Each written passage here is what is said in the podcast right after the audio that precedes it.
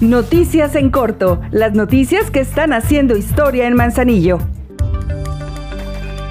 Luego de que el sismo de 7.7 en la escala de Richter del 19 de septiembre provocara algunas afectaciones en la casa Calitlaca, los servicios que el Ayuntamiento de Manzanillo ofrece a través de este inmueble, principalmente a personas en situación de calle, seguirán desarrollándose en el comedor del DIF municipal que se ubica en Punta Chica. En ese lugar ya han sido atendidas personas a quienes se les ha otorgado alimentación y revisiones sobre su estado de salud.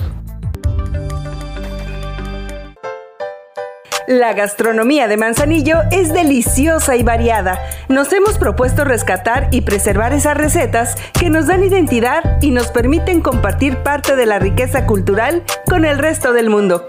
Si en tu familia preparan deliciosas recetas manzanillenses, les invitamos a participar en el evento gastronómico Nuestras Raíces. Consulta la convocatoria en las redes sociales del ayuntamiento. Por amor a Manzanillo, seguimos haciendo historia.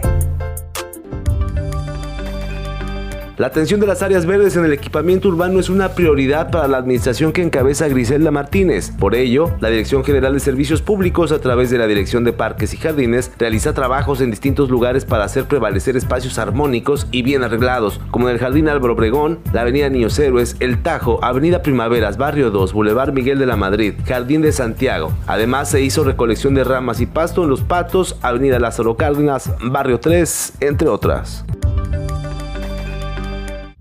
El Ayuntamiento de Manzanillo se encarga diariamente de los desperfectos que algunas de las vialidades padecen a consecuencia del temporal de lluvias. Brigadas especiales, adscritas a la Dirección de Mantenimiento y Conservación de Obras Públicas, trabajan para mantener calles y avenidas en las mejores condiciones posibles para que el tránsito vehicular sea seguro y se proteja el patrimonio de las y los manzanillenses. Estas acciones de bacheo se desarrollan en el puente de San Pedrito, en la colonia Valle Paraíso y en la avenida Elías Zamora Verduzco. Los trabajos de bacheo seguirán desarrollándose con la finalidad de garantizar un tránsito seguro en el municipio.